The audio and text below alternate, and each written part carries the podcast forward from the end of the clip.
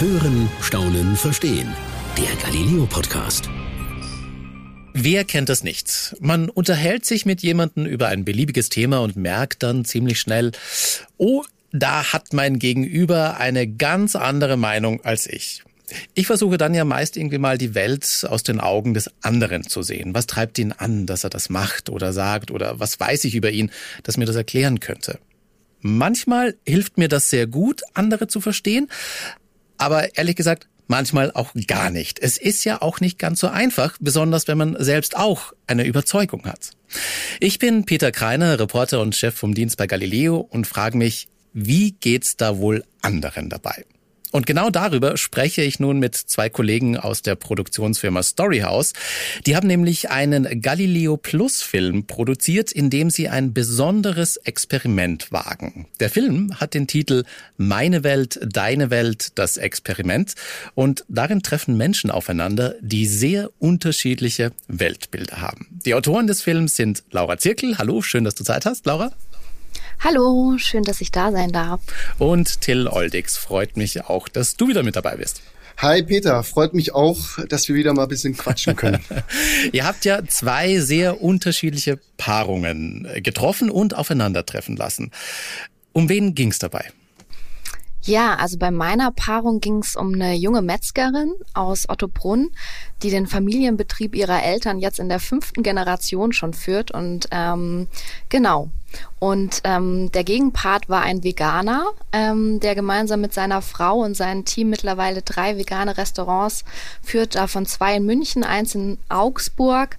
Ähm, genau. Und die sich jetzt eigentlich im normalen Leben nicht begegnet wären. Also ich glaube, Götz, so heißt unser Veganer, geht nicht mehr in die Metzgerei und Marie-Louise war auch ziemlich äh, abgeneigt vom veganen Essen. Also sie war da sehr vorurteilsbehaftet. Ach krass, okay. Tilwin, hast du getroffen? Ja, also äh, mit, mit, mit, deiner, äh, mit deinem Intro würde man eigentlich denken, dass wir jetzt auch auf Impfgegner äh, und Befürworter getroffen sind. Aber ähm, wir haben uns da ein bisschen mal von dem alten Thema abgeneigt und haben gesagt, so jetzt machen wir mal was, was die Leute auch beschäftigt. Und da haben wir uns gedacht, dass Geld ein Tabuthema auch in Deutschland gerade ist und äh, dass wir ähm, zwei Menschen, die genauso wie ähm, auch Laura erzählt hat, die niemals in ihrem Leben eigentlich aufeinandertreffen würden, auch ähm, sich für Galileo praktisch, äh, dass wir die zusammen vereinen. Und ähm, da haben wir eine Frugalistin. Da könnte jetzt, äh, ich habe tatsächlich als erstes gedacht, arbeitet die jetzt irgendwie beim Supermarkt und verkauft Früchte oder wie was macht die? Aber eine Frugalistin ist praktisch eine ähm, eine Frau, die Geld äh, so, so viel Geld wie möglich zur Seite legt um ähm, das zu investieren. Also ähm, beim Fall von also die die die hat so wie ich es verstehe ein sehr karges Leben könnte man so sagen. Ach äh, das weiß ich jetzt nicht. Ich, ich würde es so bei, okay. bei in dem Fall bei Jenny Dressel das so hieß unsere Protagonistin äh, würde ich das nicht sagen weil ähm, sie gönnt sich alles was sie will. Sie will halt einfach nur ganz wenig. So. Und ähm, und dann haben wir was wäre da der Gegenpart? Ein konsumfreudiger Multimillionär, ähm, der einfach so viel Geld ausgibt, ähm, wie er will und ohne, sagen wir mal, irgendeinen ja, irgendwie, um sich, um sich da Gedanken zu machen, ob die Umwelt, ob äh, ja, Verschwendungssucht oder nicht und äh, Konsum ist doch egal, so ein bisschen. Das waren die beiden Denkweisen, die wir hier verbunden haben oder für, für den Dreh vereint haben. Das, äh, ehrlich gesagt, das hört sich jetzt schon für mich nach schon mal allein die vier Personen sind für mich sehr, sehr spannende Persönlichkeiten, die dann auch noch aufeinandertreffen. Verzeihung, ähm, die dann auch noch aufeinandertreffen zu lassen, das, ähm, ja, finde ich, hört sich sehr, sehr spannend an. So, jetzt würde ich aber tatsächlich gerne mal einfach auf die einzelnen Personen gehen. Ich bin leider total schlecht im Namen merken, aber ich habe mir versucht zu merken. Moment mal, ähm, Götz war der Veganer. Genau, Götz war der Veganer und Marie-Louise unsere Metzgerin. Alles klar. Ähm, lass uns mal bei Götz anfangen. Das, also Veganer, also da, da, da muss ich, da oute ich mich jetzt so ein bisschen. Ich bin kein Veganer. Ich esse zwar jetzt auch nicht viel Fleisch, ich esse ein bisschen weniger Fleisch. Persönlich sage ich ganz ehrlich, also rein, ein rein veganes Leben kann ich mir nicht vorstellen. Ja, tatsächlich geht's mir da genauso wie, wie dir. Also ich esse auch Fleisch und ähm, bei mir ist es wie, wie wir die meisten ja dann natürlich sagen, wir achten natürlich darauf, wo unser Fleisch herkommt und wir essen natürlich nicht jeden Tag Fleisch, aber jetzt mit veganer Ernährung kann ich mich persönlich auch nicht anfreunden. Ähm, genau, und Götz eben, der, der lebt es aber. Er führt drei vegane Restaurants. Aber was da gerade bei der Brotersuche echt am Anfang so ein bisschen schwierig war. Wir wollten ja einen Veganer finden, der sich auch auf so ein Experiment einlässt und der jetzt nicht ein militanter Veganer ist, der jeden missionieren möchte. Also jemand, mhm. der auch noch über seinen Tellerrand hinausschaut und auch andere Meinungen annimmt und akzeptiert und dann nicht jeden direkt verurteilt, weil er eben Fleisch isst oder Fleisch konsumiert. Und ähm, bei Götz fand ich. Ach, lustig, und das, das war das Schwierige dran? Also tatsächlich jemanden finden, der kein militanter Veganer ist? Eigentlich ist es ziemlich skurril. Okay. Ja, weil natürlich die, unsere Protagonisten wussten ja gar nicht, worauf sie sich einlassen. Also wir haben mit denen gesprochen, ja. haben gesagt, hey Leute, wir haben drei Drehtage. Es geht um ein Experiment. Sie wussten natürlich nicht, wer ihr Gegenpart ist. Und die sind natürlich auch nicht, okay. ja, waren ja auch nicht medienaffin und haben uns da ja quasi auch so blind vertraut. Ähm, und wir hatten dann natürlich unzählige Vorgespräche mit ihnen und natürlich wollten die auch immer was von uns rausbekommen. Ja, was drehen wir denn jetzt genau? Was machen wir denn genau? Und ähm, die, die konnten sich ja auch nicht wirklich drauf vorbereiten. Ich glaube, ähm, das war auch so ein bisschen eines der schwierigsten Sachen zur Vorbereitung zu unserem Dreh, uns irgendwie den Protagonisten nicht zu viel verraten, aber ja. die irgendwie über, zu überzeugen, dass sie mitmachen bei unserem Experiment, obwohl sie gar nicht wissen, was wir eigentlich vorhaben. Und das war sehr schwer, auf, also zu, da mhm. die beiden an einem Tag dann zu verbinden und an, äh, sagen, zu vereinen dann und sagen, hey, ähm, ihr wisst gar nicht, was wir vorhaben, aber vertraut uns einfach mal. Genau, ja. Also daraus schließt sich raus, ich weiß zwar noch nicht, was ihr mit ihnen gemacht habt, ähm, aber das, was wir also im Film sehen werden, ist dann auch wahrscheinlich wirklich so das erste Mal gewesen oder das Aufeinandertreffen war dann wirklich das, was auf der Kamera zu sehen ist, auch wahrscheinlich dann wirklich das erste genau. Mal, so wie ich es gerade genau. raushöre bei ja. euch. Okay. Also okay. Ähm, wir haben sie dann auch gefragt, was ihr denkt, was der jeweilige andere macht und jetzt bei meiner Paarung, wenn man da so ein bisschen in Klischees denkt, man mhm. sieht den Leuten ja nicht an. Also Marie ist ist 26, eine junge Metzgerin, die in ihrer Freizeit, glaube ich, Eiskunstlauf macht und tanzt. Also wenn man da jetzt irgendwie so ein ähm, typisches Bild von einem Metzger vor Augen hat, würde man das nie mit Marie. es ist keine Eiskunstläuferin, nee. auf keinen Fall. Nein, das ähm, stimmt. Und ähm, sie dachte dann tatsächlich, dass es, weil sie weiß natürlich schon, dass sie auch einen außergewöhnlichen Beruf hat, ähm, auch als sie dann ihre Prüfung und so weiter gemacht hat, sie ist halt in, das ist einfach eine Männerdomäne, in der sie arbeitet. Und sie dachte, es geht vielleicht darum, um, um Leute, die in, ja, Frauen, die in Männerberufen arbeiten und umgekehrt. Sowas dachte sie. Aber sie hatte nie okay. damit gerechnet, dass wir sie jetzt eben mit einem Veganer konfrontieren. Und Götz, ähm, ja, der war eigentlich komplett planlos erstmal, um was wir da eigentlich mit ihm vorhaben. Was, wie würdest du ihre, ihre, ihre Charaktere beschreiben? Was sind, was sind das für Typen, Götz und Marie-Louise? Mm, also sie sind, sind beide starke Charaktere, die halt auch voll hinter ihrer Sache stehen. Ähm, Marie ist ja quasi mit ihren 26 Jahren äh, auch schon Geschäftsfrau. Also sie hat den Betrieb ihrer Eltern auch übernommen oder zu, zur Hälfte übernommen und führt da auch ein Team mit über zehn Mitarbeitern.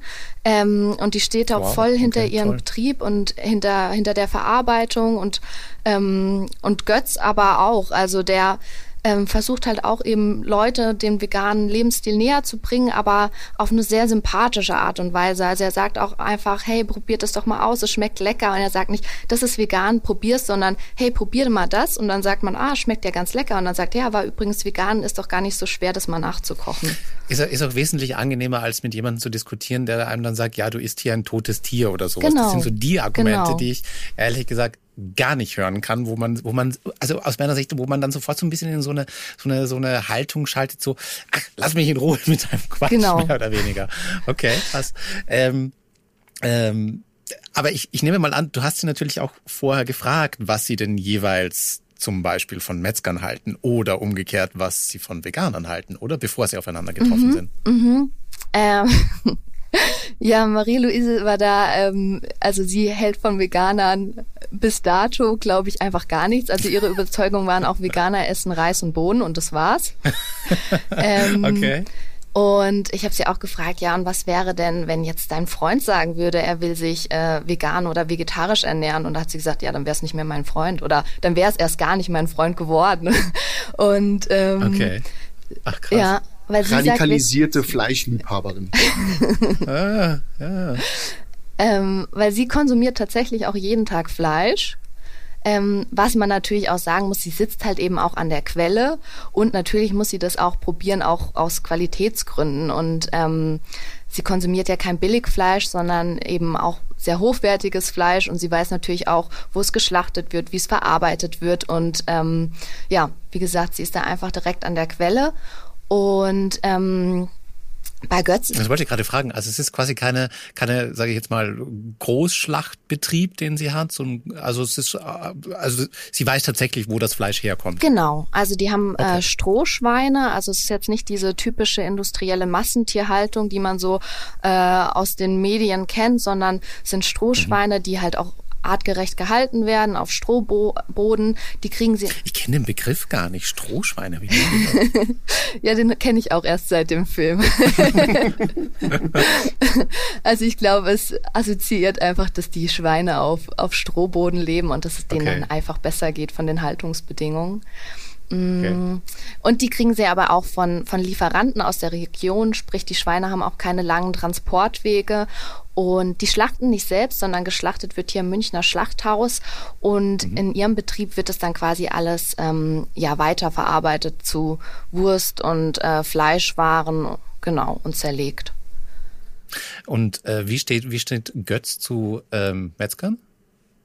Ja, also ich glaube, Götz lebt natürlich auch so ein bisschen jetzt in seiner veganen Bubble, ist auch im Tierschutz aktiv, aber guckt schon auch immer noch so über den Tellerrand hinaus. Also er meinte auch, als er dann sich dazu entschieden hat, ein veganes, also er hat früher auch Fleisch konsumiert, ähm, bei ihm kam es so zum Umdenken, hat er mir erzählt, als er mal im Discounter stand und die ganzen Thunfischdosen gesehen hat. Und dann hat er das in seinem Kopf hochgerechnet, wie viele tote Fische da jetzt für verarbeitet wurden. Und da wurde ihm einfach nur mhm. schlecht. Also das hat er dann auch mit anderen Sachen gemacht. Und da hat er sich das mal vor Augen geführt, wie viel totes Tier das ist.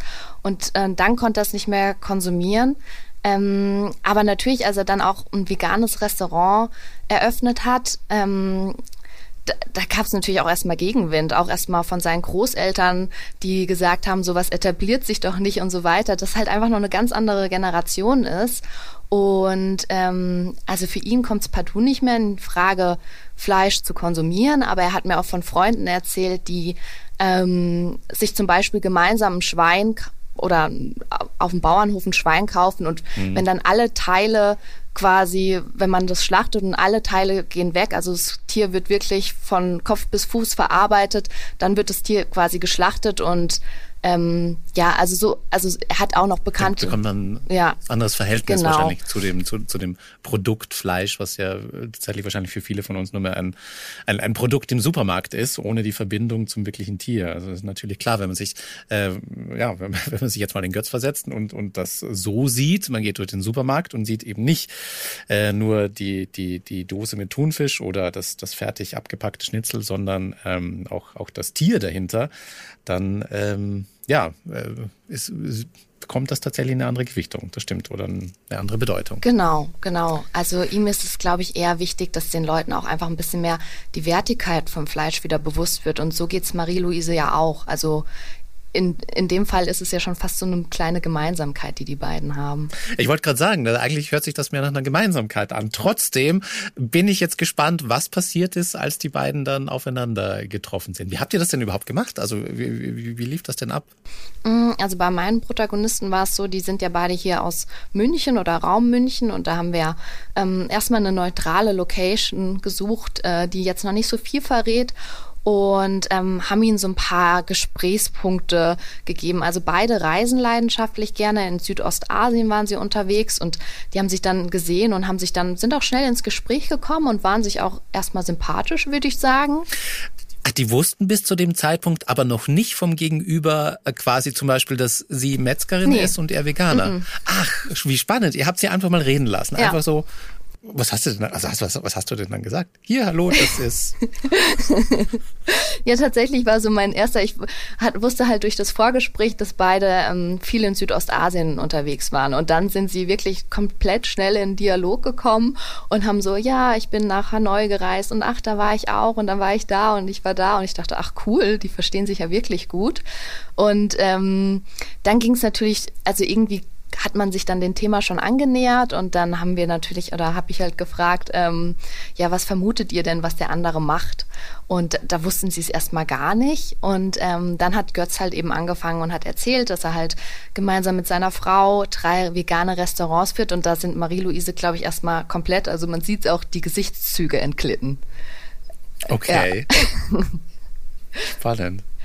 Und ähm, ja, und dann kam es doch zu einer regen Diskussion. Ich glaube, da würde jetzt tatsächlich auch der, der erste O-Ton ganz gut passen. Ja, sehr gerne. Ich bin gespannt. Für mich sind Tiere Lebewesen und mir, ich würde meine Katzen auch nicht essen. Hm. Wenn ich mir denke, dieses kleine Kälbchen, ja, das hm. dann noch an dem Finger nuckelt, äh, dann die Kehle durchzuschneiden, das mhm. könnte ich nicht machen. Mhm. Und, und, deswegen. Ja. Das ist keine schöne Sache tatsächlich. Ja. Wobei man da auch wieder sagen muss, wir haben halt also sehr viel Milchkälber auch, weil wir ja die Milchkühe brauchen, weil eine Kuh muss ja immer noch ein Kälbchen bekommen, um Milch zu kriegen. Okay, also da haben jetzt quasi äh, tatsächlich Jenny und, und Götz sich schon mal dem Thema angenähert. Genau. Ähm, ja, das war dann schon, also da hat man schon am Anfang gemerkt, da sind die Fronten schon auch ein bisschen verhärtet, vielleicht nicht, aber da haben sie einfach zwei verschiedene Positionen, aber so wollten wir es ja auch. Genau. Wie lief das Gespräch denn dann weiter?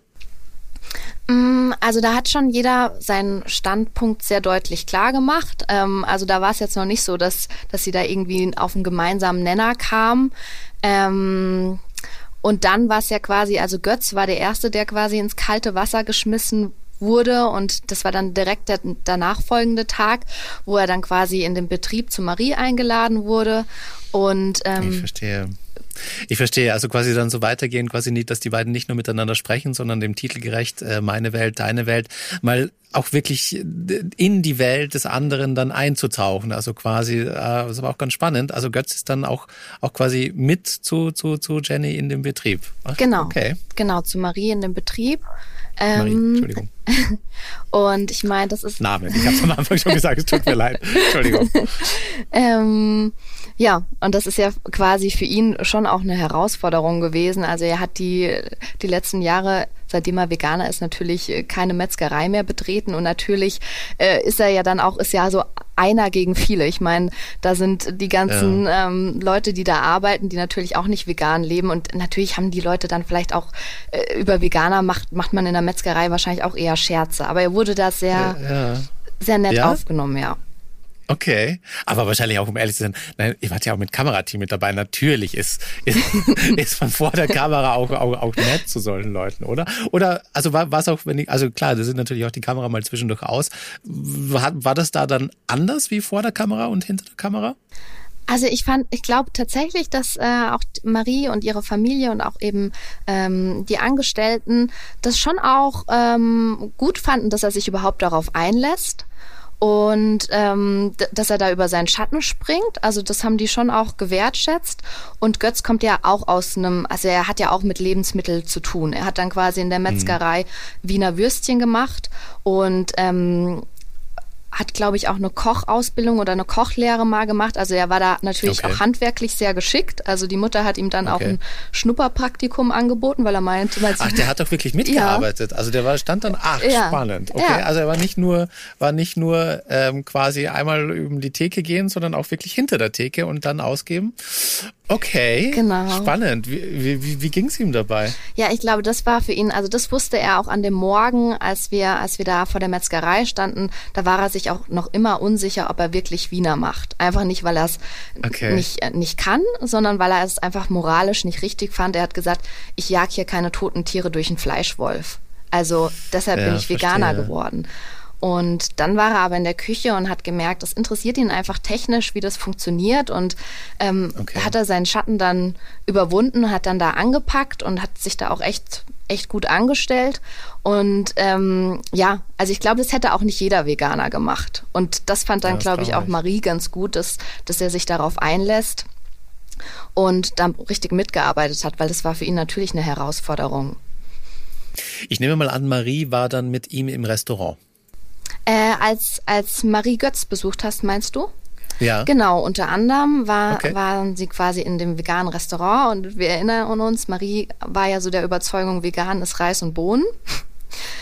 ja. Und ähm, sie haben dann da verschiedene vegane Gerichte gekocht, die ja auch gut geschmeckt haben. Ähm, die haben auch so Fleischersatzprodukte, so Beyond Meat Burger und so auf. auf Ja, genau, die Ketten. Äh, Ja, Die gibt's ja genau. auch inzwischen bei uns, also im, so im Supermarkt gibt's ja auch inzwischen in den Regalen echt viel mit like Chicken, like Meat, Würstchen, Schnitzel. Die Regale werden immer größer gefühlt. Ja, also die haben Marie gar nicht geschmeckt, aber ich meine, klar, ähm, wäre auch irgendwie. Naja, was, was, klar, was, was wäre auch sehr überraschend gewesen, wenn sie als Metzgerin gesagt hätte, ja, das ist ganz gut, das würde sich ja eigene Fleisch schneiden damit, ja. okay. Ja, ähm, die sind bei ihr wirklich komplett durchgefallen. Mhm. ähm, und dann war es natürlich, natürlich ist es ja auch vor Ort dann mit, mit Kunden, Kundinnen ins Gespräch gekommen, ähm, die, die auch Veganer Veganerinnen sind. Ähm, aber das war ja für sie noch keine Herausforderung. Also ich meine, das Essen bei Götz ist super. Ja, lecker. klar.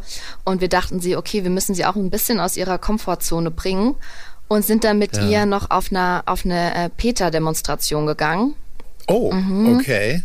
Holla, oi, oi, oi, Ähm, okay. Davon wusste sie auch nichts, weil ich meine, für Götz, für Götz war der Tag natürlich echt heavy, auch so dann, als er dann im Sch Schlachthaus stand oder zwischen den Schweinehälften und so weiter. Ach, das habt ihr dann auch noch gemacht. Okay, darüber haben wir noch gar nicht gesprochen. Ihr seid also quasi äh, mit, mit, mit Marie auf eine Peter-Demonstration und mit Götz ins Schlachthaus. Genau, eigentlich wären wir sogar hier im Münchner Schlachthaus gewesen. Da hat es dann leider einen Tag vorher gebrannt.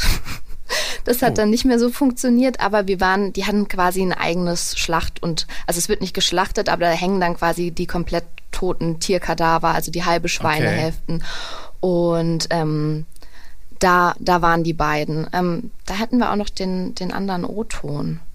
Okay, aber jetzt, jetzt also ich, ich, ich versuche gerade nochmal einmal zurückzukommen zu, ähm, lass uns bei, bei, bei Marie bleiben, wie sie bei dieser Peter-Demonstration ist. Das hört sich tatsächlich nach einer, nach einer Challenge an. Das war tatsächlich auch eine Challenge. Also sie wusste es vorher nicht. Also wir haben erst das Restaurant abgedreht und haben dann eben zu ihr gesagt, ja, jetzt fahren wir noch nach München, da ist gerade eine Peter-Demonstration und ähm, da war sie dann auch ja, das fand sie dann gar nicht mehr cool, weil, wie gesagt, Götz und Marie, die waren schon auch irgendwie auf einer Wellenlänge, die haben während unseres Ja. Drehs auch Gemeinsamkeiten gefunden und haben auch den Standpunkt des jeweiligen anderen toleriert. Und Mhm. da war sie dann schon auch so ein bisschen voreingenommen und wollte auch nicht mit den Leuten ins Gespräch kommen, weil sie meinte, die verurteilen sie sowieso. Also mit denen könnte man nicht mehr sprechen. Und ähm, sie meinte auch, ich meine, es ist, sie sagt auch einfach, das ist ihr, das ist ihr Leben, das ist, da hängt für sie hängt da die, die Arbeitsplätze, nicht nur ihr Arbeitsplatz dran, sondern der von ihrer gesamten Familie, da hängen Lieferanten dran und ähm, sie findet das halt, also sie kann natürlich auch nicht einfach sagen, ja, ich mache jetzt den Betrieb zu. Und sie findet halt, das, das für Peter fand sie halt einfach schon sehr, sehr extrem. Und für die Das kann ich auch verstehen aus ihrer Sicht, Ja. muss ich wirklich sagen. Ja. Also da, das kann ich, kann ich gut nachvollziehen. Klar, man, Ja. man äh, begibt sich natürlich direkt so ein bisschen auf die Defensive natürlich auch, ne, weil man äh, mit etwas kon konfrontiert wird, konfrontiert wird, was wo du ja eigentlich vollkommen dafür stehst und nicht nur du, sondern deine Mutter, dein Vater und deine ganze Familie. Das heißt, da ist man ja auch mit Leidenschaft dabei und wenn man dann die einzige ist, die wir dann praktisch auf so einer Peter äh, Demo ist, das das war ja das Spannende auch für uns zu sehen, wie reagiert sie, wenn wenn sie da auf einmal äh, sich da mitten in der Peter-Demo befindet und nichts davon wusste. Hat sie es denn gemacht? Mm, nicht so ganz. Also sie waren dann schon vor Ort und Götz und Marie haben ziemlich, äh, ziemlich heftig nochmal so diskutiert, äh, aber sie ist jetzt nicht mit den Demonstranten ins Gespräch gekommen. Ähm, ja, also da ist, glaube ich, ich in der Vergangenheit dann auch verstehen. viel vorgefallen. Sie meinte halt auch, ähm, egal ob es jetzt irgendeine Fleischmesse ist oder so, die ketten sich auch vor Schlachthaus an und dann äh, stoppt der ganze Schlachtprozess und die, die Tiere geraten noch mehr in Stress und Panik. Also sie hat da, glaube ich, in ihrer Vergangenheit schon ein paar unschöne Erlebnisse gehabt. Ähm, und Götz sagt aber auch, ähm, der, der, meinte, er findet gut, dass auf sowas aufmerksam gemacht wird, weil Marie hat dann gemeint, naja, sie findet diese Aktion auch einfach kindisch. Also da sollen sie es irgendwie anders durchsetzen. Und Götz meinte, es muss ja erstmal aufmerksam darauf gemacht werden, weil Tiere einfach nicht so eine große Lobby in Deutschland haben. Und das ist halt einfach erstmal ein erster Hingucker. Aber Götz sagt auch, er wäre jetzt nicht derjenige, der sich vor Schlachthaus ankettet. Also er wird das auch anders, er versucht ja auch anders, die Leute zu überzeugen auf eine viel angenehmere und sympathischere Art. Ich kann, ich kann Marie aber da auch tatsächlich verstehen. Ich meine, das ist natürlich auch, ähm, also das sind viele Schritte, die, die, die, die man da geht, dass man da auch äh, total auch irgendwann sagt, nein, stopp, also ich, ich bin jetzt hier schon, ähm, habe mich schon quasi so weit wegbewegt von meinem, von meiner Komfortzone, dass ich schon quasi mich äh, in ein veganes Restaurant gehe, mich mit jemandem unterhalte, der eine andere Meinung hat. Ich fand, ich fand es total legitim, dass sie dann sagt, okay, nee, diesen Schritt gehe ich jetzt nicht mehr und da sind die Erfahrungen so krass. Kann ich, kann ich wirklich total nachvollziehen. Äh, jetzt bin ich aber tatsächlich auch gespannt, wie es für, wie es für Götz im Schlachtbetrieb war. Also ich sage jetzt mal ganz ehrlich, also da auch als ich, als schon gelegentlicher Fleischesser, ein Schlachtbetrieb ist schon eine Nummer. Also da wäre es, glaube ich, auch, da wird mir auch manchmal vielleicht ein bisschen anders werden. Ja, das war irgendwie auch lustig, wie so denen ihre Wahrnehmung war. Auch dann quasi in der, bei der Würstchenverarbeitung ähm, sagt Marie, ah, hier riecht so gut und ich mag die Gerüche so. Und Götz sagt mhm. sich, ähm, also ich rieche lieber frische Kräuter aus meiner Küche. Ähm, ja, für mich ist das äh. jetzt kein angenehmer Geruch. Und äh, dann standen wir eben auch länger in dem, in dem Kühlhaus, wo eben die Schweinehälften hing und ähm, Marie hat das. Also jetzt nochmal noch für mich zu verstehen, also, also quasi äh, Götz und war mit Marie zuerst bei ihr im, im, ähm, in ihrer Metzgerei mhm. und danach ging es zum Schlachthof und da seid ihr dann alle gemeinsam quasi rein. Ähm, das war quasi der gesamte Komplex war bei Marie. Also die haben quasi ah, okay, ähm, einen Verkaufsraum, die haben dann eine Würstchenverarbeitung und quasi auch einen äh, Kühlkeller, wo eben die Schweine angeliefert werden und hängen. Mhm. Das ist quasi quasi alles okay. bei waren quasi drei Stationen ja, bei ihr vor das Ort. Ist, das, für, das für einen Veganer hart. Das, das kann ich mir vorstellen. Ja, ja, und ähm, Marie hat das dann auch mit einer, also man merkt einfach, die macht den Job mit Leidenschaft. Die hat uns dann mit einer äh, Leidenschaft erzählt, woran man sieht, ob es dem Tier gut ging bei der Schlachtung, dass es halt eben keine blauen Flecken oder geschwollene Gelenke hat und dass das Tier äh, alles super war. Und wir, da war natürlich äh, ja, hing da, wir standen da inmitten mhm. von halben Schweinehälften und ihr hat das gar nichts ausgemacht, sondern sie hat uns das da einfach total souverän und fachkundig erzählt und Götz dachte sich, oh je, ich, ich will hier eigentlich, glaube ich, gerade gar nicht sein. Also es ist einfach gerade kein angenehmer Ort für mich. Du hast vorhin schon kurz erwähnt, da können wir auch mal reinhören. Ja, da gibt es auch einen O-Ton, genau. Wenn du halt schon jetzt sehen würdest, das Fleisch da jetzt irgendwie, ja, du hast zum Beispiel auf den Schlachtkörpern, ähm, dass du da so extreme Striemen oder blaue Flecke oder irgendwas hast, ja. dann wird man halt direkt sehen, so hey, da ist irgendwas schiefgelaufen, das kann nicht sein. Aber wir können dann auch direkt zu den Leuten hingehen und sagen, hey, das sein? Ich finde es auch gut, dass es eben so Betriebe gibt, die das eben machen und, und dass, man, dass man da einfach guckt, dass man, wie gesagt, dass die ein einigermaßen schönes Leben haben zumindest. Das ist auch irgendwo, finde ich auch, finde ich das auch vertretbar. Also für, für die, die eben das gerne machen möchten und eine super Idee. Ähm, ich werde es trotzdem lassen. Und wie ist es jetzt für dich hier drin so? Also ich meine, es ist halt schon komisch, so einen toten Körper da hängen zu sehen und an seinem Fuß aufgehängt. Und aber ja. Hört sich aber ganz versöhnlich an eigentlich. Ja, also das war dann auch tatsächlich so der erste O-Ton, wo ich mir, also die, die erste Szene, wo ich mir dachte, ah, okay, cool. Was ja auch so ein bisschen Ziel unseres Experimentes war. Also wir wollten jetzt ja nicht irgendwie irgendwelche Streitgespräche entfachen, sondern natürlich die Leute aus der Komfortzone bewegen, aber auch versuchen, Gemeinsamkeiten zu finden. Und Ach, spannend. ja. Aber es wirkt schon so, als ob er da ja mal auch tatsächlich, ja, okay, mal die Welt dann durch die, durch die Augen äh, äh von, von, von, von Marie dann auch nachvollziehen konnte. Also dass er durchaus äh, sagen konnte, ja, ähm, aus, aus, aus dieser Sicht es hat auch das seine Legitimation. Auf jeden Fall. Und ähm, Marie hat dann auch gesagt, also sie haben ja auch Götz versucht so ein bisschen die Welt so ein bisschen besser zu machen, weil natürlich sind mhm. Fleischesser auch in gewisser Weise Klimasünder. Und ja, ähm, ja. Aber sie versucht es ja auch. Also ich meine, die Leute, zu, die zu ihr gehen, die wollen nicht das Billigfleisch vom Discounter, sondern legen halt auch eben Wert auf die ähm, Wertigkeit des Fleisches und wissen das zu schätzen. Ähm, genau. Aber spannend. Ganz, ganz, ganz, ganz spannende Kombination. So, und jetzt haben wir schon, ich bin aber auch schon, schon sehr gespannt auf die andere Kombination. Till, jetzt haben wir dich so lange gar nicht sprechen lassen. Ähm, aber ähm, wir wissen schon quasi, du, also äh, du warst mit einem, einer Frugalistin und einem Millionär genau. unterwegs. Genau. Äh, und zwar eins kann man, äh, diese, diese Paarung kann man ganz einfach so beschreiben. Es war absolute delicious. ähm, okay. Ja, und zwar hat das, ist es ein bisschen ein Insider. Da ähm, muss man tatsächlich, tatsächlich vielleicht den ähm, Multimillionär mal kennen. Äh, vielleicht weiß auch der ein oder andere in Deutschland schon, weil der, seine Fanbase ist eigentlich relativ hoch. Also der ähm, und zwar haben wir mit Roland Ludo Mürska gedreht, ähm, ein Wiener. Ich kenne ihn nicht, nee? ich gestehe jetzt. Ich kenne ihn leider nicht, nee, noch nie von ihm gehört. Aber ich habe auch nicht so viel mit Multimillionären zu tun. Ähm, ich glaube, er ist äh, einfach deswegen bekannt, weil er sehr gerne seinen Luxus äh, auf Social Media zeigt und sehr offen auch damit umgeht. Und das war eigentlich perfekt für die Paarung, denn es ging darum, dass wir eigentlich zwei, äh, wie, wie der Film ja auch, äh, wie der Film ja auch heißt, dass wir eigentlich zwei Extreme ähm, irgendwie zusammenbringen und man hat ja sehr viele Vorurteile von Extremen. Also man denkt immer, ui, das ist eine richtige, die ist eine richtige geizige mhm. äh, und und er ist ist einfach ihm ist einfach alles egal und ähm, keine Ahnung. Ne? Ich verstehe, aber es, es, es ging auch gar nicht so sehr darum, so jetzt arm und reich irgendwie zusammenzubringen, sondern hier wirklich einen, der mit Geld um sich prasst und wahrscheinlich alles irgendwie ähm, kauft, was er nur irgendwie die Finger kriegt, äh, versus jemanden, der genau das nicht macht davor, und, und sehr. Davor hatte ähm, tatsächlich auch, also Entschuldigung.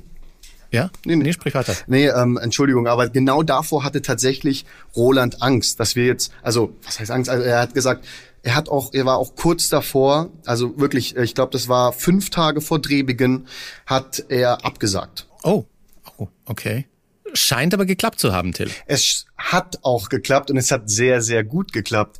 Denn ähm, äh, der Köder bei mir war einfach, dass ich die mit Interesse locke, dass ich mit denen offen spreche, direkt von Anfang an eigentlich offene Gespräche führe und äh, direkt merke, dass sie eigentlich genauso wie äh, beim Veganer und der Metzgerin mit Leidenschaft dahinter stehen und etwas ähm, ja zu ihrer Meinung stehen. Okay. Also die beiden wussten auch nicht quasi, wen, wen sie treffen werden. Ähm, und jetzt nochmal kurz, kurz zur Einordnung. Also Multimillionär Wiener, das weiß ich jetzt ungefähr. Wie würdest du ihn beschreiben? Was ist er für ein Typ? Ähm, ich, also beide, mit beiden habe ich mich unglaublich gut verstanden. Man hat unglaublich, man hat natürlich voll viele Vorurteile erst. Man denkt so, okay, der, der Multimillionär ist sicher so ein arroganter, ne? Und der, aber ja, es war, wie man's. genau, man denkt es halt so. Und ich muss echt sagen, Roland ist halt einfach nur so ein Herzensmensch. Er macht sich halt äh, nicht so viele Gedanken um dieses Thema, sondern lebt das Leben, als ob es der letzte Tag wäre. Das sagt er auch ständig. Und okay. ähm, lebt halt Luxus ja. und er liebt es, diesen Luxus zu leben. Und Jenny ist halt jemand, ähm, sie möchte halt mit, das äh, sollte man vielleicht auch erwähnen, eine Frugalistin, spart, um mit um in Frührente zu gehen. Das heißt mit 40 Jahren in Rente und praktisch das, äh, so wie Roland, das Leben leben kann dann. Ähm, die, ähm, wie alt waren denn die beiden eigentlich? Also ähm, unsere Frugalistin. Jenny war 32 Jahre alt und okay. Roland äh, 52. Ah, okay. Also dann, okay, dann ich hätte jetzt gedacht, weil du von Social Media gesprochen hast, dass er auch noch ein bisschen jünger ist. Ähm, woher hatte ihr denn das Geld eigentlich? Also wie kam er denn an das ganze Geld?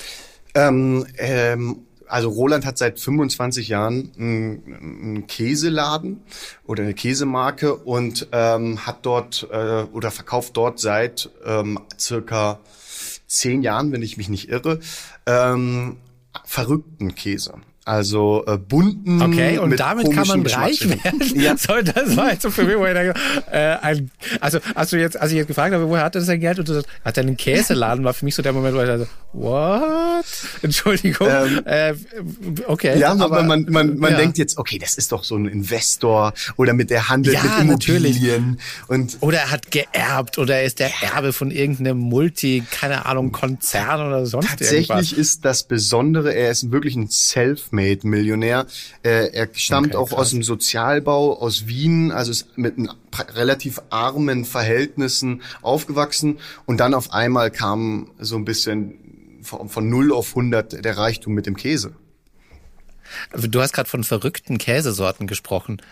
Ja. Zum Beispiel? Ja, zum Beispiel äh, würdest du gerne Käse probieren mit Kokosnussgeschmack oder äh, Bananengeschmack und äh, irgendwie einen Käse, der der saugeil Also- heißt oder so. Okay, ja, ich wäre tatsächlich, ich probiere so solche Sachen eigentlich ganz gerne aus. Also mit Kokosgeschmack, wow, Ja, also- eventuell, könnte ich mir gar nicht vorstellen. Ähm, aber wahrscheinlich ist es, ist es auch ganz egal, was, was für ein Käse es ist, aber es scheint, ähm, er scheint damit irgendwie eine Marktlücke gefunden zu haben. Ja, und und damit irgendwie sein Publikum auch gefunden zu haben, das anscheinend gerne viel Geld dafür ich ausgibt. glaube auch sein Erfolgsgeheimnis ist er.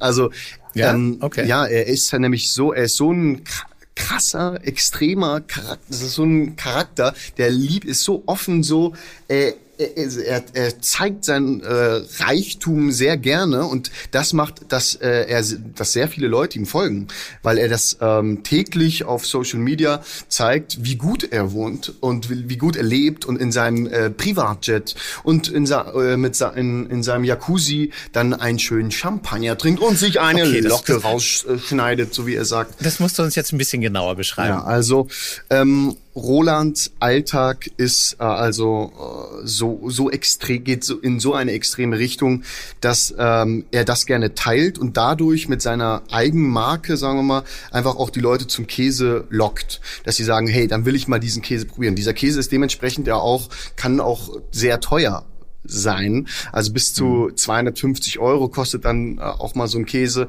Das heißt, es geht schon echt in eine extreme Richtung und dementsprechend äh, lebt auch Roland genauso extrem wie sein Käse. Und zwar ähm, ist er wirklich einer, der sehr gerne alles nach außen zeigt. Und das macht in Deutschland vor allen Dingen und in Österreich, darüber habe ich auch mit Roland gesprochen, führt auch zu Neid bei Menschen. Und, ähm, und er, äh, Also ist es so auch, ist es auch so ein bisschen Wiener Schickeria, so in die Richtung, kann man sich ungefähr so vorstellen. Genau, also ähm, genauso ist es eigentlich. In, also nach außen erfüllt Roland alle Klischees, die man so hat.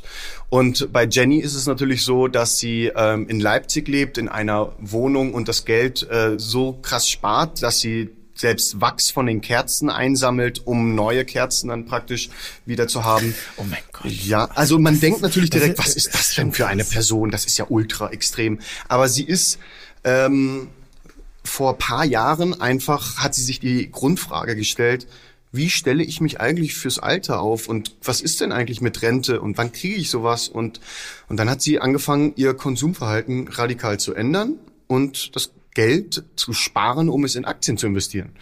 Und Jetzt, jetzt muss man tatsächlich auch sagen, ich glaube, wahrscheinlich kennen das gar nicht so viele da draußen. Ähm, Frugalisten sind auch wirklich eine Art Bewegung. Ähm, das, sind, das ist nicht nur sie, die das macht, sondern es gibt mehrere Menschen, die das machen. Und das Konzept ist, äh, verbessere mich, wenn ich falsch liege, Till, da wirklich einfach so als junger Mensch einfach so gut wie nichts auszugeben und alles anzusparen, was man nur kann, damit man ab einem gewissen Zeitpunkt im Leben sagen kann, so, okay, jetzt muss ich nicht mehr arbeiten und jetzt kann ich nur mehr genießen. Gen- Trifft es das ungefähr? Das, ist, das trifft es zu 100 Prozent, denn Okay. das Ziel ist einfach mit 40 finanziell frei. Und finanziell frei heißt eigentlich mit deinen Ersparnissen den Rest deines Lebens leben. Und das sorgt aber dafür, dass man quasi bis dahin zum Beispiel Kerzenwachs. Naja, es, man kann, man, also es geht noch sehr, es geht noch viel extremer an. Sie mit der Zeit, also tatsächlich ist Jenny auch äh, Vegetarierin zum Beispiel und ähm, Okay. und mit der Zeit, sagen wir mal, hat sie sich dann auch irgendwann entspannt äh, mit mit dem Ding ähm, und zwar hat sie dann gesagt, hey, ähm, ich will mir trotzdem Sachen gönnen irgendwie, die ich gerne machen möchte, aber nicht halt komplett willkürlich und einfach ohne irgendwie welche Gedanken zu machen, jetzt Sachen auszugeben und Kleidung und ach was auch immer und das war das Spannende, dass wir diese Menschen dann irgendwie äh, vereint haben und ich gehe jetzt mal direkt auf diesen ersten Tag ein. Ähm, es war, wir sind nach äh, Wien gereist für diesen Dreh. Natürlich musste ich auch ähm, also wir haben waren natürlich in Wien, weil Roland in Graz wohnt und ähm, dann haben wir gesagt, ja, dann treffen wir uns doch einfach in Wien in einer schönen am direkt an der Donau und lassen die beiden mal aufeinandertreffen, ohne dass die beiden irgendwas voneinander wissen. Okay. Und das spannend. war natürlich super super spannend, weil wie find, bringst du jetzt zwei Leute an einen Ort und bist parallel irgendwie an bei beiden dran, aber ohne dass der, die eine den anderen schon sehen, bevor die. Ne, ich wollte natürlich mit, dass die Kamera läuft, wenn sie sich wirklich zum ersten Mal sehen. Nicht, nicht mal kurz so, ja, äh, hier, ja. Ihr, wir drehen jetzt zusammen, stellt euch jetzt mal dahin und dann geht's los. Sondern es sollte authentisch sein. Und ähm, das war es auch, als die beiden aufeinander getroffen sind, waren die bisschen sprachlos. also die wussten gar nicht, was auf die zukommt. Okay. Und ähm, ja, und dann habe ich sie einfach mal, äh, äh, ja, habe ich denen einfach mal ein bisschen Zeit gegeben, ähm, sich kennenzulernen. Und dann haben sie relativ schnell bemerkt, dass äh, dadurch, dass Jenny selbstständig ist und ein ähm, ein, äh, sagen wir mal, so ein, so ein äh, Invest Investprogramm für, für Frauen äh, macht. Also sie, sie berät praktisch andere Frauen, wie sie ihre ähm, ihr, ihr Geld managen können. Also wie sie damit mhm. umgehen und wo sie es investieren sollen. Und damit verdient sie ihr Geld. Und so kam es dann auch direkt zum Thema Ach Geld. Ja, wie steht, wie stehst du denn ähm, so äh, zu dem mhm. Thema? Und man sieht ja, dass Roland sehr gerne auch teure Klamotten trägt und eine Rolex und ähm, mhm. sich da sehr vieles gönnt und auch nach außen dieses Bild auch ähm, praktisch äh, widerspiegelt. Mhm. Und ähm, ich, ich ähm, finde eine Sache sehr schön. Er sagt, ich lasse das Geld immer fliegen.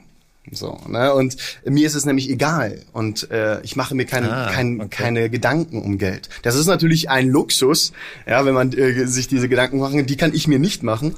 Ähm, aber ähm, bei Jenny ist es halt so, dass sie halt ein vernünftiger Men Mensch ist, so in Anführungszeichen, und, ähm, und dieses Geld halt sehr gerne auf so Richtung in, also sie denkt halt über die Zukunft nach. Und Roland denkt halt nicht über die Zukunft, sondern ist ganz, lebt nur in der, in der Gegenwart. Ein Lebemann.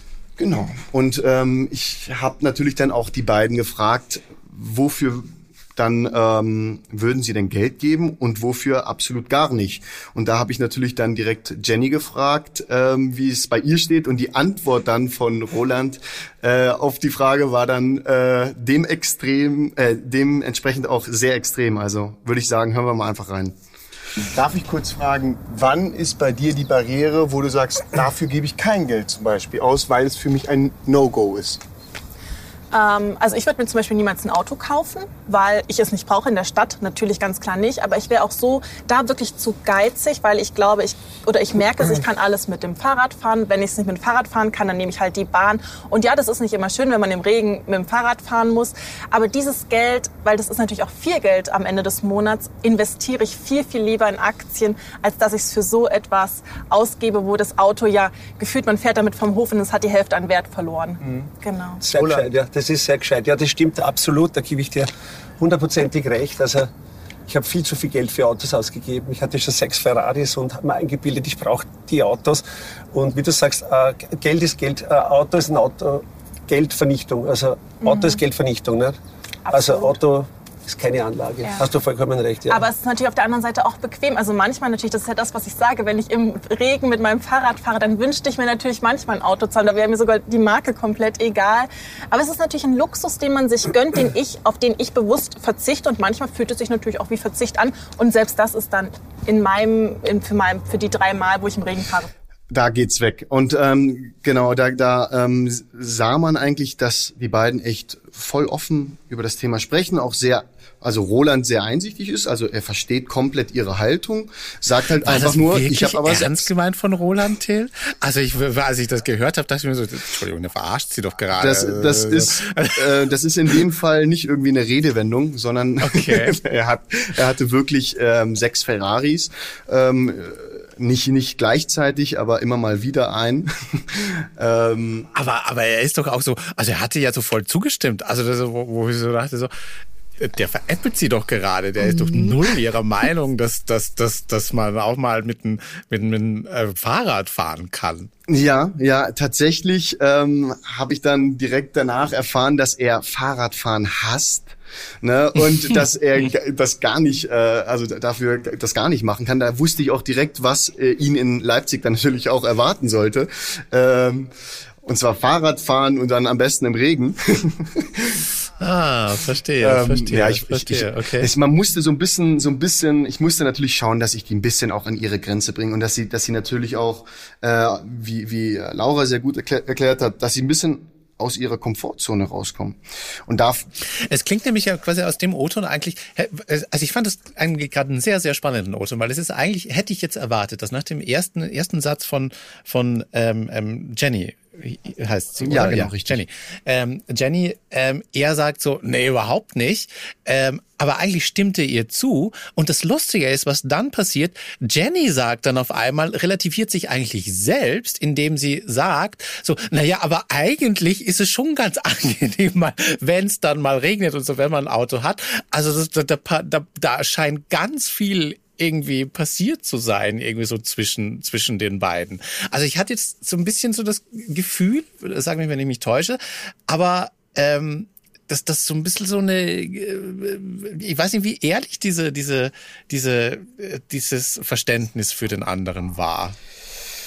Puh, ähm, also ich gehe natürlich davon aus, dass sie schon ehrlich waren, auch äh, mit mir, äh, was diesen Dreh betrifft, aber sehr, sie wollten halt nicht, gerade auch weil es im Fernsehen läuft, dass der Zuschauer irgendwie ein, denkt, okay, Klar. guck mal, ist das eine, eine Person, die einfach nur äh, in ihrer Welt lebt und gar nicht andere Meinungen akzeptieren kann. Ja, klar. Klar, die sind klar, das sind ja auch alles Menschen, irgendwie, die sind sich natürlich auch total, alle total bewusst. Da ist auch eine Kamera ähm, und und äh, ich glaube, jeder, die, der schon mal vor einer Kamera stand, weiß, dass äh, man ist nicht so ganz natürlich vor der Kamera zu sein, ist ist einfach nicht schwer. Ja. Jetzt bin ich trotzdem gespannt, wie es jetzt weitergeht. Du hast schon angeschnitten und äh, jetzt haben wissen wir ja schon äh, quasi von Laura, wie es bei ihrer Paarung war. Quasi, die sind mal in die Welt des anderen eingetaucht. Ich vermute mal, das war bei dir ähnlich. Das war genau, das war genau so und genauso extrem, wie man sich eigentlich vorstellen kann bei einem Multimillionär und bei einer Minimalistin, ähm, war es auch äh, so. Und zwar äh, wir haben richtig auf die Kacke gehauen, was was äh, der der zweite Drehtag betrifft. Also wir haben äh, wir waren am zweiten Drehtag bei in Graz und äh, bei bei Roland und wir so, wollten, dass äh, Jenny praktisch einen Tag das Leben von Roland lebt und das bedeutet also direkt mal mit der Luxuslimo abgeholt werden ähm, und dann ähm, richtig teuer irgendwo essen gehen. Und dann ähm, anschließend äh, sind wir zu Roland nach Hause in seinen Louis Vuitton äh, Kleiderschrank. Und ähm, ja da haben wir natürlich versucht, Jenny aus, aus ihrer Komfortzone zu locken, damit sie sagt, hey, ähm, das, geht bei mir absolut gar nicht. Und tatsächlich hat es dazu geführt, dass auch am zweiten Tag, wo die beiden sich besser kennenlernten, dann auch äh, Jenny dann auch irgendwann gesagt hat, jetzt sage ich nicht hier alles gut und äh, äh ja jeder wie er mhm. will, sondern da hat sie mal ganz ehrlich ihre Meinung ihm gesagt. Und da sieht man, dass wir einfach perfekt diesen Nerv getroffen haben von Alter, was du machst, ist einfach absolute Verschwendungssucht. Okay. Ähm, und mit ihm, ihm auch mit, mit diesem Thema konfrontiert, konfrontiert. Und das ist natürlich etwas, äh, vor der Kamera wird's schnell unangenehm was das dann anbetrifft, ne? Wenn dann irgendwie dich jemand okay. irgendwie, äh, sagen wir mal, da, da aktiv ja, auf, äh, auf, sagen wir mal, deine, deine, deine Schwächen will ich jetzt deine nicht nennen, aber deine ja. Lebensweise einfach ähm, dich da dich da kritisiert. kritisiert nicht nur vor der Kamera, generell, das verstärkt genau. das Ganze nur normal, aber auch so, das ist unangenehm. Das ist unangenehm und wenn da eine Kamera läuft, äh, denkt man sich so, oh Mann, wie kann, wie soll, wie reagiere ich da jetzt am besten? Und ähm, ich würde da gerne einfach ähm, auf diese Situation, damit ähm, ihr direkt wisst, was ich meine, äh, würde ich die, die, die, ähm, den O-Ton Ach, äh, nee, den haben wir nicht. ähm, ähm, Aber im Film ist er dann zu sehen. Im, im? Film ist er dann zu sehen, wie die beiden okay. in, in diesem Kleiderschrank dann sagen wir sind. an dieser Stelle, wenn wir ihn schon nicht hören können, dann auf alle Fälle dann den Film anschauen. Da ist dann mal, da ist das dann mal zu hören. Und uns musst du jetzt einfach nur erzählen, wie es war. Genau. In, ähm, also tatsächlich ähm, hat man gesehen, dass die beiden ähm, sehr, sehr schnell, ähm, sagen wir mal, sich mochten, weil sie beiden sehr offen und ehrlich umgingen und ähm, beide eigentlich ja auf eins stehen und das ist Geld. Ähm, und das da, hm, da, da, da hat man gemerkt, okay, das ist die ge große Gemeinsamkeit natürlich, dass beide einfach äh, von Geld leben irgendwie und leben wollen, was wir natürlich alle tun, aber bei denen extrem. Ähm, und äh, wie aber auch ähm, wie die, sagen wir mal, die es ist, ich will da auch nicht zu, zu wertend klingen oder was äh, oder ja. zu negativ, aber ich muss einfach sagen, dass man halt, äh, dass der eine Prioritäten setzt auf sein Leben und sich, sagen wir ein bisschen egoistischer und äh, ja. die andere ein bisschen solidarischer, ohne das jetzt äh, besser oder schlechter, sondern einfach nur, äh, mir ist halt die Umwelt wichtig, aber ähm, auch irgendwie, dass, äh, dass, äh, mein, dass ich mit in Zukunft halt auch so viel Geld habe, dass ich auch entspannt leben kann. Also auch ein gewisser Egoismus ist auch dabei. Aber ähm, aber, ja. Äh, aber man denkt, aber sie denkt dabei auch an andere. Ich, ich kann gut nachvollziehen, was du meinst. Allein ist es solidarische so, man ist nicht allein auf dieser Welt. Ähm, Im Gegensatz dazu zu jemandem, der anscheinend den, den, den Eindruck vermittelt, so ja, hm, das, was wichtig ist, ist Hauptsache mein Empfinden. Bei, bei, das ist mir gut. Ja, geht. und ich glaube, bei Beziehungen ist es ja oft so, dass man vielleicht auch gerade was das Thema betrifft, äh, vielleicht auch andere Meinungen hat und wie wie ist man wie ist das dann mit dem Partner, wenn man über Geld spricht und ähm, äh, tatsächlich ist es bei Roland so, dass seine Frau Manuela die eine Sparfüchsin ist. Also oh, okay. äh, sie will wirklich eigentlich äh, nicht äh, das, das, Geld aus dem Fenster schmeißen wie Roland, ähm, sondern sie versucht irgendwie das Geld äh, irgendwie. Also da merkt man so ein bisschen, sie ist der Kopf und er ist irgendwie einfach äh, die, dieses diese auf Herzenslust äh, einfach das Geld äh, einfach aus, ausgeben, ausgeben, genießen, den, den, den Moment genießen. Genau, genau. Quasi. So, jetzt so. ist gerade schön, jetzt müssen wir genießen und wir warten nicht auf später, so wie es dann quasi äh, der Gegenpart macht. Da, so, ich mag's mir später schon. Da, da macht man sich natürlich auch selber persönlich ja auch irgendwie dann auch seine Gedanken. Also ich weiß nicht, wie es wie es auch bei den Zuhörern ist, wenn wenn wenn wenn sie sich fragen, wie viel Geld möchte ich eigentlich ausgeben für Sachen, die äh, irgendwie egal sind und was sind die Sachen, wo ich, äh, die ich priorisiere, wo ich sage, dafür gebe ich das Geld sehr gerne aus, weil es gibt mir halt sehr viel. Ne? Und absolut, ja, absolut. Also ja, es ist generell, glaube ich, eine Entscheidung, dass ich glaube, da, da ticken Menschen so unterschiedlich auch. Ich äh, ja, also schon schon schon allein dieser Gedankengang, ja, gebe ich sie jetzt aus oder spare ich auf etwas und mach's irgendwann dann, wenn es mal passt ich glaube, da gibt es auch kein richtig oder falsch. Das stimmt. Ähm, auch was das Thema betrifft, gibt es einen O-Ton, den äh, ich rausgesucht habe, der nicht im Film zu hören ist. Den wollte ich euch nicht vorenthalten. Welcher ist das denn? Beziehungen und Geld in ah. Beziehungen. Ah. Bin gespannt. Ich, ich, mein, ich sage, es ist ja okay für jeden, wie er will. Ne? Mhm. Also wenn, sie jetzt, wenn du jetzt eine Freude mit einer Null mehr hast, mhm. dann ist es ja für dich okay. Mhm. Aber, aber das Schwierige ist dann in einer, in, in einer Beziehung, wenn einer spart und der andere nicht. Das ist, das, tatsächlich das ist dann, sehr und, schwer. und dann, die ja. müssen sich ja dann einigen. Ja, ne? eben, das ist ganz schwer in Beziehungen. Das erlebe ich auch immer wieder bei ähm, den Frauen, die dann auch zu mir kommen, die sagen, mein Mann hält gar nichts davon, dass ich jetzt dieses Coaching hier bei dir mache.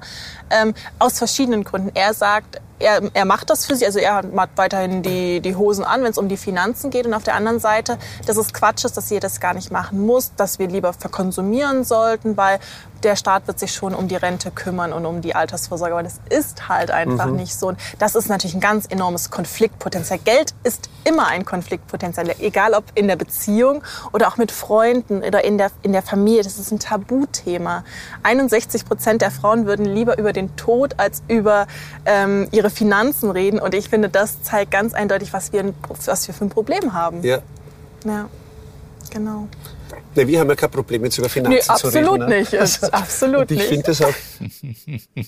ja, da haben wir auch ein bisschen, haben wir auch als, als gutes Wissensmagazin auch den ersten Fakt. ähm, dass die Frauen tatsächlich äh, lieber sprechen würden über den Tod des Mannes als über das Geld. Ja, ich glaube sogar, dass es da auch viele Männer gibt. Also das mhm. kann ich kann ich mir tatsächlich kann ich kann ich gut nachvollziehen. Ähm, jetzt bin ich aber mal ganz gespannt. Ähm, okay, jetzt jetzt war sie bei ihm in in in in, in seiner Welt aber ich vermute mal, er war dann auch mal noch ein bisschen in ihrer Welt. Richtig, also wir haben natürlich den Spieß auch umgedreht und dann ähm, haben wir, glaube ich, zwei Wochen später waren wir dann in Leipzig bei, bei Jenny und haben natürlich auch mal überlegt, wie kann, wie sieht ein Tag bei Jenny aus ähm, und äh, wie können wir auch Roland an, an seine Grenze bringen, wo er bisschen merkt, ähm, vielleicht überlege ich mir, wie ich ab jetzt mit Geld umgehe. Vielleicht. Ne? Ähm, das war ja das Experiment auch so ein bisschen, dass, dass man dann sieht, wie die beiden dann reagieren und ob sie irgendwas an ihrem Verhalten ändern, sich ändern wird. Und ähm, da haben wir natürlich dann uns gedacht, dass wir ähm, Roland erstmal abholen vom Hotel und das war sehr, sehr lustig. Ähm, tatsächlich, das war, diesen Tag habe ich tatsächlich auch genossen, obwohl, man muss ja natürlich dazu sagen, man sieht das natürlich im Film nicht, aber als ähm, Redakteur ist man natürlich die ganze Zeit hinter der Kamera, dementsprechend erlebt man ja genau das Gleiche, was man im Film sieht und ich hatte dann ein was einen unglaublichen Traumtag. Ich war in der Stretch-Limousine, ich war im Privatjet und ich war dann, also das, äh, ich habe richtig gut gegessen, habe äh, immer ein Champagnerglas in der Hand gehabt. Nein, ohne Alkohol natürlich. und ähm, ähm, man sieht da eine Tendenz, Till. Ich sehe hier, wo da eine Tendenz hingeht. Alles klar. Habe ich das natürlich auch sehr genossen. Und dann beim an, an dem zweiten Tag äh, ging es mir drum. Ähm, dass, dass, dass wir mal bei, bei Roland jetzt sehen, wie ist es denn, wenn wir genau das Gegenteil erleben. Und da wollte ich ihn natürlich abholen beim Hotel und sagen, hier hast du die Adresse von, von Jenny, ähm, wo wir jetzt drehen bei ihr zu Hause. Wie kommst du dahin? Sagt ja, mit dem Taxi, ne? Und habe ich gesagt, ähm, nee, heute nicht. und ähm, ja, wie, wie denn sonst so? Zu Fuß? Sag ich, nee, die, die Zeit haben wir nicht. Ähm, du nimmst die öffentlichen Verkehrsmittel. Und dann war der natürlich so, ich habe seit 30 Jahren keine öffentlichen Verkehrsmittel benutzt. Oh ja, okay. Wo ich mir dachte, okay, ähm, dann wird's, dann wird's ja spannend, äh, ob er da überhaupt noch weiß, wie das geht. Und äh, im Film ist es tatsächlich sehr gut dargestellt worden, wie wir ihm sagen, hier jetzt ähm, Google Maps hat jeder oder irgendwie sowas oder eine Navigations-App und schaust, wie du, wie, wie, was sie dir da anbietet am besten. Und man sah, wie er komplett eigentlich überfordert war mit der Situation und sagt, wo geht's lang? Da, da, äh, wie geht das? Ach, guck mal, der zeigt dir sogar an, wann die Tram kommt. Also der war so richtig, der hat so ein Erfolgserlebnis irgendwie auch gehabt. Das war für ihn okay, auch spannend, ähm, äh, weil weil er damit sich nie, sagen wir mal, diese Gedanken sich nie macht. Für ihn war selbstverständlich, dass er ein Taxi nehmen würde, was 10 Euro kostet, obwohl die Tram 2 Euro kostet, war es ihm egal, diese 8 Euro Unterschied. Ja, ähm, ja weil es geht ihm halt um bequem und Luxus und ähm, wenn man das Geld hat, dann kann man es ja auch, auch ausgeben. Obwohl er uns nicht verraten hat, wie viel er hat wirklich, ähm, ging es darum, dass, dass wir ihn natürlich ähm, ja, äh, sehen wollten, wie er damit mit diesen Situationen umgeht. Und ähm, dann ist er auch Fahrrad gefahren äh, zu einem okay. Second-Hand-Laden. Ui, ui, also ja, das in seiner Welt wahrscheinlich nicht einfach, oder? Ähm, du hast es genau getroffen. Ich würde einfach sagen, O-Ton ab ähm, beim Fahrradfahren. Zum ersten Mal Fahrradfahren wieder nach einigen Jahren. Ja. Wie hat es sich angefühlt? Scheiße. Also es ist genauso scheiße wie früher. Und ich bin so froh, dass ich nicht mit dem Fahrrad fahren muss. Und ich genieße es, mit dem Auto zu fahren. Und äh, ja, ich sag, wenn man fahren muss, dann ist es okay, wenn man sich nicht leisten kann. Aber äh, könntest du es dir leisten, mit dem Auto zu fahren? Definitiv, aber ich will es mir nicht leisten, weil ich nämlich gerne Fahrrad fahre. Ja, aber ich liebe diese Bewegung, ich liebe es an der frischen Luft zu sein, okay. ich liebe gleich meine sportliche Einheit damit gemacht haben ja. und ich liebe es, etwas für die Umwelt zu tun, indem ich kein Auto fahre, okay. sondern aufs Fahrrad umspringe. Und, und, und du würdest wirklich sagen, Fahrradfahren ist geiler wie Ferrari fahren? Ich saß noch nie in einem Ferrari, oder aber Autofahren. das hat nichts mit Geilheit zu tun, oder sondern Auto. das ist äh, also, ein Fortbewegungsmittel für aber, mich. Aber äh, denkst du nicht, dass das keine Sparsamkeit ist, sondern Geiz, wenn man sich leisten kann und nicht ausgibt? Definitiv nicht. Weil wenn ich mir auch den Feierabendverkehr oder den Verkehr ja. im Allgemeinen ansehe, mich würde das total nerven. Und was ist, wenn es zum Stau Regnen beginnt und es ist kalt im Winter? Ist es immer noch schöner, wie im Auto zu fahren? Das, Das glaube ich dir stimmt. nicht. Natürlich, im Auto ist es komfortabel, aber Ach, herrlich. Okay. Unglaublich, oder? Das ist, äh, da spürt man jetzt aber auch richtig, da sind sie, glaube ich, ein bisschen aus sich rausgekommen. Also da wird, glaube ich, jetzt auch ganz klar so, äh, ne, also hier, du mit deiner komischen Ansicht hier und du mit deiner komischen Ansicht hier. Also da, da, da, da kommt es, glaube ich, ziemlich klar raus. Das war auch, das, also die Zeit brauchten wir, drei Drehtage waren es, bis die beiden wirklich mal so richtig mal einfach sagen, was sie denken und äh, jetzt nicht ähm, irgendwie nett oder so rüberkommen wollen, entweder bei dem einen oder vor dem vor den Zuschauern, sondern einfach mal ganz klar sagen, hey, das ist meine Meinung und da hat man richtig gemerkt, da kommt, da kippt auch so ein bisschen die Stimmung dann. Ähm, Glaube ich, glaube ich. Hat sich das im Laufe des Drehtags nochmal noch mal geändert oder sind die beiden, also sind die beiden sich irgendwie nochmal näher gekommen? ähm, was, wie, wie meinst du das jetzt? Also, dass sie sich angenähert haben, so rum, also nicht falsch verstehen. Also quasi, wenn wenn man jetzt so sagt, so, okay, hat, hat, es, hat es der eine geschafft, mal die Welt durch, den, durch die Augen des anderen zu sehen und nach, nachzuvollziehen, ähm, warum der andere so handelt oder so handelt. Anhand dieses letzten O-Tons würde ich jetzt nämlich sagen so, nee, die sind total stur bei ihrer Weltsicht geblieben und hätten wahrscheinlich und haben wahrscheinlich bis zum Schluss nicht nachvollziehen können, warum der andere so einen Lebensstil wählt. Ja, tatsächlich ist es so, dass ähm, wir in drei Tagen nicht geschafft haben, dass sie jetzt ihren, ihr Konsumverhalten ändern oder dass sie ihren Alltag komplett jetzt äh, überdenken, sondern ähm, wir haben ihnen einfach mal das gezeigt, was es, äh, wie, wie andere Menschen halt ticken und wie, wie äh, die zu diesem Thema stehen, Geld und Konsum. Und ähm, ich äh, würde sagen, dass die beiden das sehr interessant fanden und das als ein Experiment auch so gesehen haben, dass sie einfach gesagt haben, ich lasse mich drauf ein, aber nicht wirklich sich das Verhalten jetzt verändert hat oder dass die ähm, irgendwie, de, sie konnten den anderen immer nachvollziehen und die Meinung des anderen, aber nicht wirklich, dass sie gesagt haben, das mache ich jetzt auch so, weil äh, da, dazu werde ich jetzt auch stehen, du hast mich überzeugt. So war das gar nicht. Ich, ja, ich glaube, das wäre aber auch echt viel erwartet klar, gewesen. Also, dass, dass da jemand nur innerhalb von zwei bis drei Drehtagen wirklich sein Verhalten verändert. Ich glaube, Menschen verändern ihr Verhalten ihr ganzes Leben lang nicht. Also insofern, dass, dass, dass wir da etwas ändern können, das, Das- das stimmt, das Das, stimmt. hätte mich sehr überrascht, sagen wir es mal so.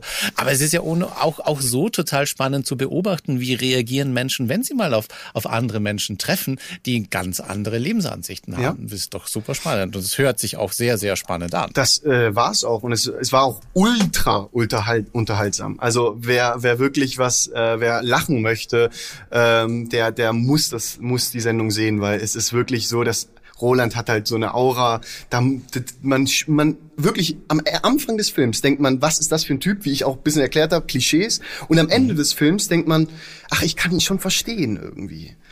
Okay. Also okay, das ist das Schöne Jetzt- an dem Film. Jetzt musst du mich aber noch, noch, noch, noch ein, jetzt musst du mir noch ein Geheimnis verraten.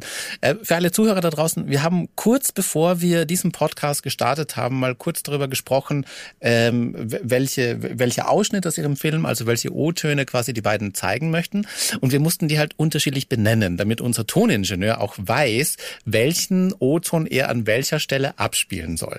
So, und jetzt meinte Till, ähm, bei einem O-Ton, den wir alle vorher nicht gehört haben, ja, nenn den Waschbär. Also ich weiß nicht. Und ich möchte jetzt noch wissen, was hat es damit auf sich? Ähm, also ich, ich, ich könnte jetzt wirklich Raum für äh, äh, erstmal Theorien äh, geben, aber ich, ich werde es direkt verraten. Es geht ähm, also bei Roland, als wir in seinem Kleiderschrank waren, ähm, haben wir natürlich die ganzen Mäntel gesehen, die er dort hatte. Und dort kam es dann zu auch einem, äh, sagen wir mal, Konf da kam war ordentlich Konfliktpotenzial dabei in äh, in dieser Szene und ähm, ich will gar nicht zu viel verraten. Hört's euch einfach mal an.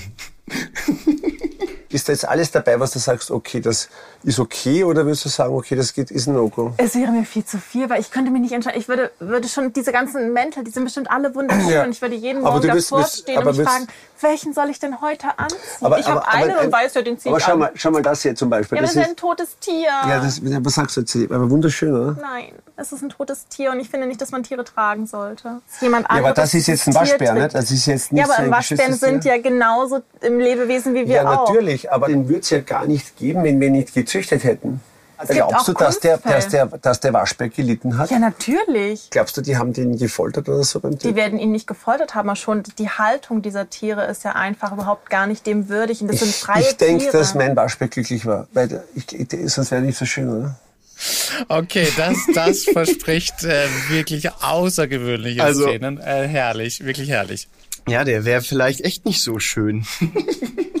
Aber Wer weiß, wer weiß. ähm, ja, das, das, das ist die Waschbär-Szene, äh, die, die ich ähm, auch sehr genossen habe hinter der Kamera, wo ich dachte, äh, okay, da merkt man, das war auch wirklich zum ersten Mal so ein Punkt äh, bei unserem zweiten Drehtag, wo ich gemerkt habe, so jetzt, jetzt haben wir so eine, so eine Grenze erreicht und dann wurde es halt ab da nur noch extremer. Dann war es dann nur noch, dann ging, äh, hat Jenny zum Beispiel ihm gesagt, ob er denn wirklich auch, äh, ob er nur das Geld für sich ausgibt oder auch äh, Geld spendet.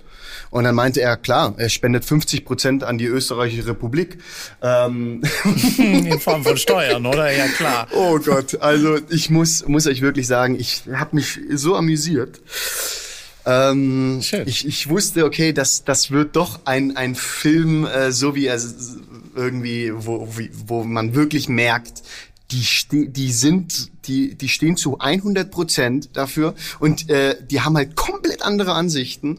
Und das meinte ich auch mit gewissen Egoismus, aber halt irgendwie sein Leben genießen und ähm, im Hier und Jetzt so ein bisschen leben, was ein schöner Gedanke ist, den ich auch teile, weil ich auch ähnlich denke, aber dann auch dieses vernünftige und ähm, ja umweltbewusste und ähm, da merkt man halt komplett, okay, hier gibt's, hier gibt's Thema, hier können wir auf jeden Fall einen guten Film machen. Und äh, das ist es, es ist auch ein sehr guter Film geworden. Ich weiß nicht, wie lange wir jetzt schon sprechen. Ich weiß nicht, ob ich auch noch den Ich glaube, letzten. sehr lange. Ich ja. glaube, ja. Dann würde ich gerne, würde ich ja. gerne, bev- bevor wir ähm, sagen wir mal, den Leuten auch sagen, dass sie, dass sie auf jeden Fall den Film sich anschauen müssen, äh, würde ich auf jeden Fall gerne noch ähm, abschließend die, den letzten, sagen wir mal, des, den Abschied von den beiden auch noch mal kurz abspielen, wo die beiden äh, so ein bisschen, äh, sagen wir, ähm, zusammengefasst haben, ähm, was deren Message eigentlich für die Leute da draußen ist. Okay, also du, du verzichtest auf deinen Komfort, Ja. und du, du, um die Welt zu schützen. Ja, definitiv. Okay, das Da heißt, du glaubst, du bist auf die Welt gekommen, um die Welt zu schützen und nicht das Leben zu genießen. definitiv. Weil Ich, ich denke, mache wir haben eine Verantwortung für die Welt. Ja, genau. Also wir haben eigentlich zwei komplett verschiedene äh, Messages an die, an die, an die Leute. Ja. Du sagst, schützt die Welt und ich sage, lebst das Leben, als wäre es der letzte Tag. Nee, ich sage, seid achtsam und schaut, dass ihr bewusst etwas Gutes für die Welt tut und lebt euer Leben. Es Ja. geht ja beides und nicht immer eines oder das andere. Bei mir ist es ja zum Beispiel so, gut, Da hört, Ja, da hört man das- mich dann das- gut. Reicht. verstehe, verstehe, verstehe.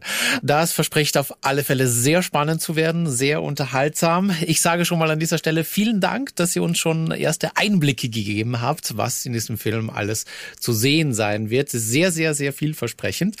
Ähm, und habe auch so ein bisschen den Eindruck, euch, euch hat dieser Dreh eigentlich auch beeindruckt, sagen wir es mal so. Ja, auf jeden Fall, weil man ja einfach auch in zwei Lebenswelten einen Einblick bekommt, in die man jetzt im Alltag ähm, nicht unbedingt ähm, so nah, also einfach da nicht so nah dran ist und der Zuschauer vielleicht noch weniger und ähm, ist auf jeden Fall spannend und sehr unterhaltsam, würde ich sagen. Ja, ich glaube auch. Ähm, ich bin auch nach, nach, nach der Recherche für den Film, nach den Gesprächen für den Film und dann nach dem Dreh äh, und dem Schnitt, äh, mit dem man sich ja auch, letztendlich sind das ja Wochen äh, oder Monate sogar fast, äh, die man sich mit, mit diesem einen Thema beschäftigt.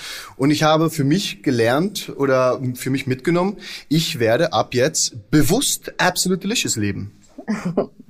Wir haben jetzt gar nicht geklärt, was es damit auf sich hat, aber vielleicht machen wir das noch in einer der nächsten Folgen, Till. Ähm, dann sage ich vielen, vielen herzlichen Dank ähm, und auch an allen Zuhörern da draußen nochmal der Galileo Plus Film Meine Welt, deine Welt, das Experiment ist diesen Sonntag, den 20.02.2022, was für ein schönes Datum, ähm, um 19.05 Uhr bei Pro7 zu sehen. Und wir hören uns das nächste Mal wieder. Bis, Bis dann. dann. Vielen Dank. Tschüss. Das war's für heute beim Galileo Podcast. Mehr von Galileo gibt's in der Galileo App auf Galileo TV, in unserem YouTube-Kanal und natürlich täglich um 19.05 Uhr auf Pro 7.